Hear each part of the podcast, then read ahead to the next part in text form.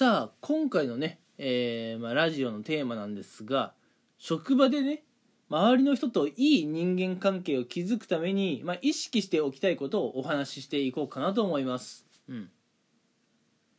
まあいい人間関係をね築くために、まあ、意識しておきたいことってかなりたくさんあると思うんですよね。うん、だから正直今回の、えーまあ、回だけではお話ししきれないと思うので複数回に分けてね、えーお話をしていこうと思うんですが、うん、職場でのいい人間関係を築くためにの第1回今回ですね、うん、今回は、うん、相手にもっとを要求するなってことをねお話ししていこうかなと思います、うん、相手にもっとを要求しないことです、うん、例えばなんですけども皆さん職場での、まあ、上司と部下そういった関係をね、えー考えてみてください、うん、まあ基本的にね、うん、やっぱり会社っていうのは上の人が仕事の内容とか期日を決めて下に、えー下ろす。でまあ要するに部下の人たちが、えー作業を、まあ、やるっていう感じかなと思います、うん、それはね仕事の基本的な流れといいますかうん役割分担っていうのかなになってくると思います、うん、でまあそういった仕事の中でね、うん。まあ、部下の方たちはやりたくない仕事だとか、うん、かなりね期限がもう迫っているとかね、うん、あるいは仕事の難易度が高いとかでストレスをね感じながら、えやっている仕事もあるかなと思います、うん、まあやりたくない仕事だけどねまあそれをやっているっていう部下の方がね世の中には多くいることがねまあ現実だと思います、うん、でこういう部下の方からすると、うん、やっぱね仕事を頑張ったら評価してほしいっていう気持ちは絶対あるはずなんですよ。うん、ていうかね人間だったら誰しもねやっぱり周りの方にねあの評価してもらいたい、うん、もちろんねプラスなねプラスな評価をしてもらいたいっていう気持ちはあると思うんですよ。うん、そんな中でね上司から、うん、自分のね日々の頑張りを評価されずに、うん、それどころかもっとやれ。もっと頑張れって言われたらいや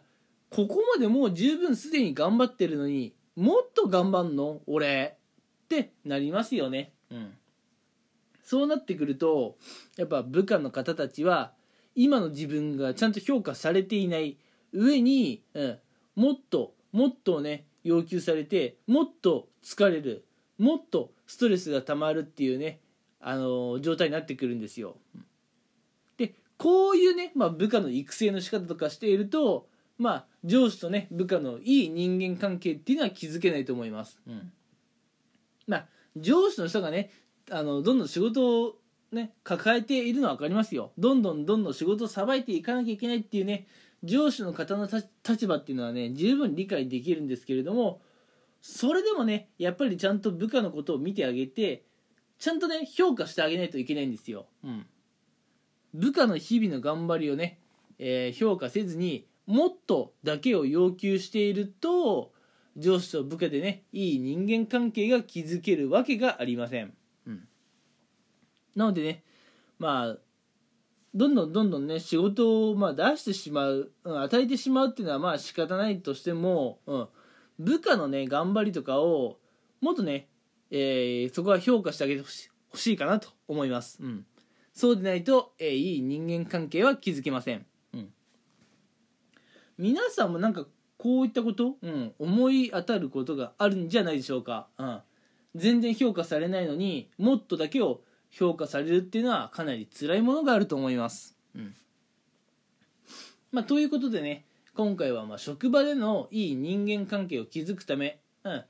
主にねまあ、上司と部下っていうね上下関係があるようなところでは、うん、上の身分の方はね、うん、下の身分の方に、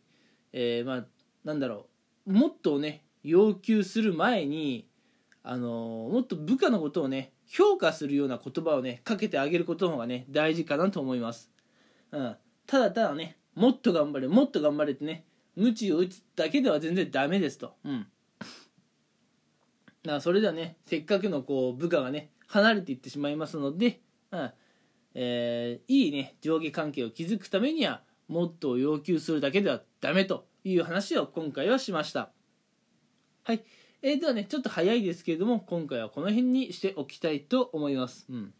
えー、次回もね、えー、職場でのいい人間関係を築くために、まあ、意識したいことっていうのをねお話ししていこうと思います。次回が第2弾です。はい、えー、それでは今回も聞いてくれてありがとうございました。